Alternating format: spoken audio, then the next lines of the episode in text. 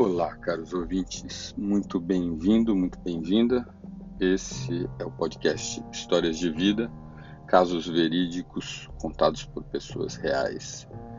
Ele é feito em colaboração por Assunção Corazina, Esther Saba, Lídia Valder e eu, Juliano Spayer.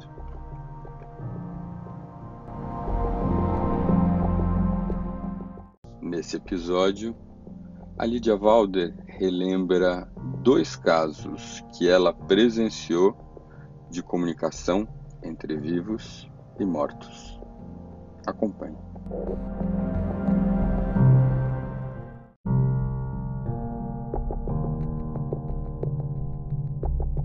Aqui em casa, a única pessoa que contava histórias macabras, estranhas, reunia em volta da fogueira na festa junina, era minha tia, que era cheia de história para contar. Mas a minha mãe, muito atenta e que não gostava muito da minha tia, já recolhia a gente, dizia oh, que estava ficando tarde e as meninas não podiam tomar sereno, trazia a gente para dentro e a gente protestava, mas obedecia. E aí, às vezes ela explicava, ah, não liga porque a tia estava falando, não, porque é tudo bobagem, sabe como é sua tia, né? Ela adora inventar história. Mas eu me lembrei de dois, duas histórias aqui relativas ao meu pai, que eu vou fazer um resumo aqui, tá bom? Primeiro eu preciso dizer como era o meu pai, para depois talvez a gente entender o porquê das histórias. Ele era uma pessoa muito difícil, sempre foi. Me parece que desde muito jovem, ele era difícil porque a minha avó reclamava dele. E ele não, não se relacionava bem com ninguém praticamente. Ele, ninguém era perfeito, né? Então só ele e aí ficava difícil. Então ele teve problema com pais, com irmãos, com um colega de trabalho, com minha mãe, com a gente. E foi assim a vida toda um problemão. E, e aí, com, essa, esse comportamento difícil, ele, ele brigou com o pai dele. Quando era criança, ele apanhou do pai. Lá, ele saiu de casa sem ordem, mas ele era bem pequeno. E o pai, desesperado, quando achou, estava com o serrote na mão e deu uma serrotada no bumbum dele, né? Ele nunca perdoou o pai por causa disso. Aí, depois, nunca continuou, nunca se deu bem com o pai e fizeram a bobagem de comprar os, o terreno, os terrenos aqui, onde a gente, onde eu estou morando, compraram dois terrenos juntos, em sociedade. E aí deu o maior rolo da paróquia. Né? Eles se entenderam feio, meu pai cortou relações com o pai dele, embora morasse aqui no mesmo quintal, eles não se relacionavam. E meu pai, assim, falava, xingava, meu avô, meu pai quando bebia um pouco xingava, ficava falando aqui dentro de casa, xingando meu avô, e é claro que meu avô escutava, porque estava aí pelo quintal. E foi, foi uma, uma barra mesmo. Quando meu avô ficou velho, com Alzheimer, quem cuidou do meu avô foi meu pai, mas nessas alturas meu avô já não conhecia mais ninguém, não sabia mais quem era quem. Bom, esse é o perfil do meu pai. Meu pai foi uma pessoa lúcida até falecer. Ele esteve lúcido até falecer. Aí quando eu vim para cá para cuidar deles, porque ele teve um AVC, minha mãe quebrou o úmero e aí a gente eu tinha que cuidar deles, porque eu já era aposentada e minhas irmãs não. Eu vim para cá e era assim. Eu dormia num quarto, minha casa é sobrado, tem dois quartos na parte de cima e embaixo tem duas salinhas. Bom, aí eu dormia num quarto em cima, minha mãe no outro, porque eles eram separados há décadas, e ele dormia na parte de baixo. Então eram um, era um casal morando, e aí eram duas casas, né? Numa casa só. E quando chegava de noite, como ele ficava sozinho embaixo, ele queria sempre que deixasse uma velinha acesa, porque ele dizia que era para ele andar no escuro, para não, não errar o caminho do banheiro tal, tudo bem. Sem questionamento, ele era o dono da casa. Aí o que acontecia? Muitas vezes, de madrugada, ele acordava gritando gritando, gritando, porque ele ficava assistindo TV até dormir. Aí eu sabia disso, de vez em quando eu descia, dar uma olhadinha se ele já estava dormindo, estava, estava tudo bem. Ele tomava um chazinho à noite. Aí de vez em quando então ele acordava gritando de madrugada. E eu descia correndo e ele estava na porta da cozinha, que estava trancada e eu não deixava a chave na porta nunca, né? Porque a minha mãe era meio, minha mãe não tinha cabeça muito boa não. E aí ele dizia que ele queria sair, ele queria, ele queria sair, ele não queria ficar nessa casa porque o meu avô estava sentado lá na cama dele, nos pés da cama dele. Ele acordou com o meu avô sentado nos pés da cama dele, olhando para ele.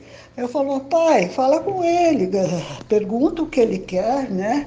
Eu não quero, eu não quero, eu quero ir embora dessa casa, eu quero ir embora dessa casa, ele vai me matar. Bom, aí a gente saía, porque ele não queria ficar, era irrevogável. A gente saía, pegava a cachorra, punha na coleira, ia para a rua, a gente ia passear com a cachorra duas horas da manhã, três horas da manhã, até ele acalmar e chegar à conclusão de que a gente não deveria estar na rua naquela hora. E aí a gente voltava, ficava com ele até ele dormir de novo e tudo bem. Isso aconteceu assim várias vezes, até que um dia, do nada, ele me disse que queria que uma pessoa, a dona Ditinha, que era tia de uma amiga nossa, que é da renovação carismática, e a minha irmã sempre contava que a tia Ditinha ia na casa rezar para as pessoas, a tia Ditinha via via coisas, né? Bom, aí meu pai nunca teve religião e, aliás, detestava a religião católica. Aí esse dia, e ele não conhecia a tia de Tinha, ele só sabia da minha irmã contar. Aí ele pediu para que eu pedisse para tia de Tinha vir aqui rezar para ele. Então nós pedimos. Aí veio a tia de Tinha com duas sobrinhas, que eram carismáticas também, da renovação, e vieram toda feliz. É, ela se apresentou para o meu pai, porque meu pai não a conhecia. E ela disse meu pai sentar numa cadeira aqui no meio da sala. E elas, as três puseram a mão na cabeça dele, oraram, rezaram o Pai Nosso. Ele, ele sabia rezar o Pai Nosso, rezaram junto o Pai Nosso. E aí ela falou para ele assim, que, que, o pai, que o pai dele estava aqui e que, que o pai dele queria falar com ele, para ele não ter medo, para ele conversar com o pai dele, né? Então perguntar o que o pai queria, que elas estavam aqui cuidando dele. Aí ele perguntou, pai, o que o senhor quer tal, e disse que Disse ela que o meu avô disse que queria o perdão dele, mas ela não sabia das histórias do meu pai, porque ela né, não era do nosso relacionamento. Ela disse que ele queria o perdão, o perdão do meu pai e que era só isso. Aí meu pai falou que perdoava e chorou, mas chorou de um jeito que eu nunca vi meu pai chorar. Aí elas terminaram a oração e tal, foram embora, nós tomamos chá, passou. Meu pai nunca mais acordou à noite com meu avô sentado no pé da cama dele.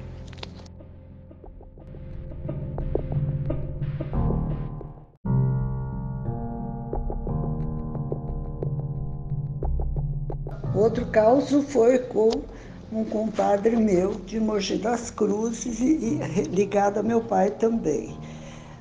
É, esse, esse meu compadre, eles batizaram meu filho em, no ano de 78. Foi a única vez que eles viram o meu pai. Nunca mais, porque eles são de Mogi das Cruzes. Quando vinham, me visitavam na minha casa. E eu ia visitá-los na casa deles. Meu pai e minha mãe aqui não tinha, não tinha relacionamento nenhum com eles. Nós não somos de fazer festa, reunir família, nunca fomos dessas coisas. E esse meu compadre, ele é, é muito religioso, muito católico, muito, muito religioso, assim, até um, meio fanático. Mas ele é muito simples, né? Ele era operário de fábrica, muito simples. E tem dois filhos, o meu afilhado, que é o mais velho, e o Ananias, que é o segundo é advogado tal. E em 2018, esse Ananias arrumou um emprego em São Paulo e precisa, até que ele se acomodasse aqui, visse se o emprego ia dar certo ou não, ele ficou morando na minha casa. Ficou morando aqui quase quatro meses. Um amor de menino. Aí tranquilo, como se fosse pessoa da família, eu fui viajar e ele ficou aqui sozinho na casa. Nesse meio tempo, ele precisou de algumas coisas de Mogi das Cruzes, ele não tinha tempo, não podia ir lá buscar, porque eles não têm, não têm carro, era de trem, né? aquela, aquela viagem para Mogi das Cruzes. Então, ele perguntou para mim se o pai dele podia dormir aqui uma noite, queria pedir para o pai trazer algumas coisas, ficar aqui embora no dia seguinte. Tudo bem, ótimo, e, e assim aconteceu. O Luiz, que é o pai, veio, chegou de tarde e dormiu aqui. Ele colocou o pai, perguntou se o pai queria ficar no quarto ou se queria ficar na saleta. Aí o pai ficou na saleta, porque que é do lado da escada, lá em cima, na parte de cima porque ele, ele ronca muito, se ele ficasse no quarto, não ia deixar o filho dormir. Veio, fez o que tinha que fazer, foi embora e o tempo passou. O Ananias foi embora também, porque ele arrumou um emprego melhor em Mogi das Cruzes, voltou para lá e um dia eu fui fazer uma visita para eles. Né? Lá, o Ananias me chamou de lado junto com o pai e disse que que se eu não me. Se eu não ficaria chateada se ele me contasse umas coisas meio estranhas que tinha acontecido na minha casa. Ah, claro que não, né? O que, que poderia estar acontecendo na minha casa? Aí disse que naquela noite o pai dele, bom, quando chegou de manhã, o pai dele falou assim para ele que durante a noite um homem tinha vindo ali e acordado ele. E dito assim para ele, e ele acordou, diz ele que acordou mesmo, ele estava acordado. E que esse homem falou assim, ô oh, amigo, o que está fazendo aqui, dentro da minha casa? Vê se dá o fora daqui.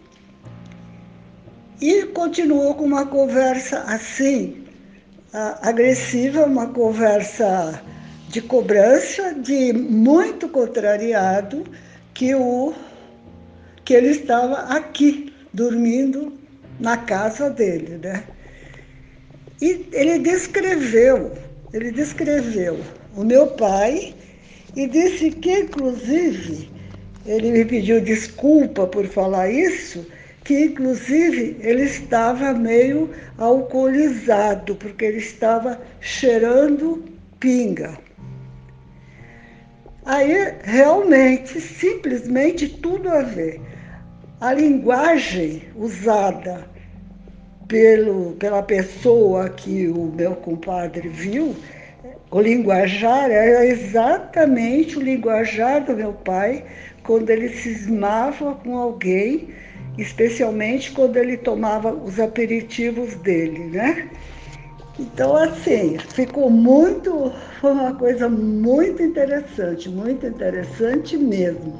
Lembrando que o meu compadre só viu meu pai, só tinha visto meu pai há 40, exatamente 40 anos atrás, e que o Ananias não conhecia meu pai, porque o Ananias nasceu bem depois do batizado. Agora, essas coisas não, não me assombram eu acho interessante. E eu, assim, eu sinto que eu gostaria que tivesse sido comigo, para eu ter essa experiência, para eu perguntar, para eu conversar. Né? Só isso, né? Não, mas elas não me assombram. Eu encaro assim, com naturalidade. Eu acho que se nós somos corpo e alma, tudo, tudo é possível, né? Tudo é possível acontecer. Agora, o que sempre me assombrou, de verdade, que eu morria de medo e me enrolava, dormia com a cabeça coberta, transpirando, eu não conseguia nem respirar, era medo de extraterrestre. Depois que eu assisti aquele filme Guerra entre Planetas, eu era criança, um filme, um filme rústico, muito engraçado, não existiam efeitos especiais daquele tempo.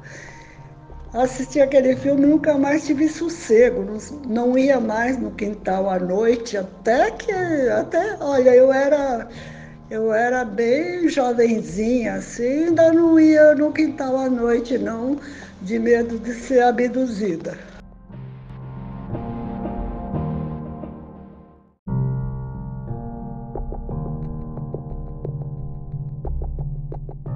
Você acabou de escutar o primeiro episódio do podcast Histórias de Vida, casos verídicos contados por pessoas reais.